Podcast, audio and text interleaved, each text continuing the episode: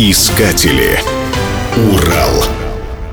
Константин Петрович Феоктистов, первый советский космонавт-исследователь, приехал в Златоуст в 1949 году, окончив МВТУ имени Баумана. Два года он проработал в СКБ-385, так в те годы назывался Государственный ракетный центр имени Макеева. Из Златоуста Феоктистов в 1951 году уехал в Москву в аспирантуру, а в 1957 году перешел в конструкторское бюро Сергея Королева, став одним из разработчиков космической техники.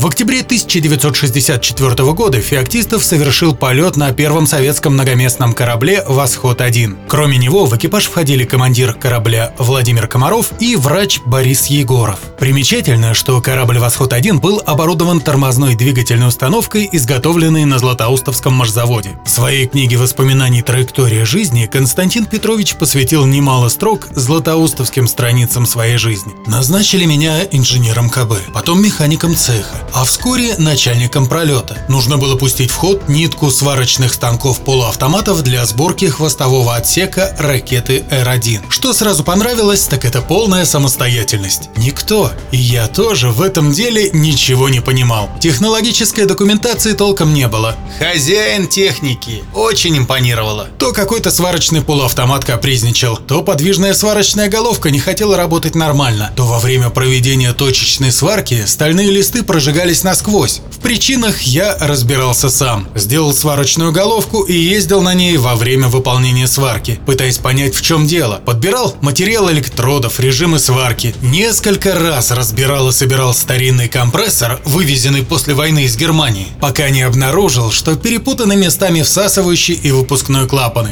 Был ужасно доволен. Весть о космическом полете Феоктистова буквально потрясла его коллег по заводу. Когда я увидела, услышала, как он взлетел, ахнула. Наш Костя. А ведь он мне и контрольный помогал делать по начертательной геометрии, как орешки щелкал, вспоминает Евдокия Петровна Контякова-Антуфьева, секретарь райкома Нового Златоуста. Много было хорошего. Субботники, молодежные вечера во дворце, репетиции, концерты. Костя – отличный парень, с хорошими знаниями, умный, скромный, веселый. В Златоусте Константин Феоктистов жил в доме номер 4 на улице Горького. В этом же доме в квартире номер 11 жил главный конструктор Виктор Макеев. Бывал там и сам Королев. Жаль, что на памятном доме, где жил первый советский космонавт-исследователь, и по сей день нет мемориальной доски.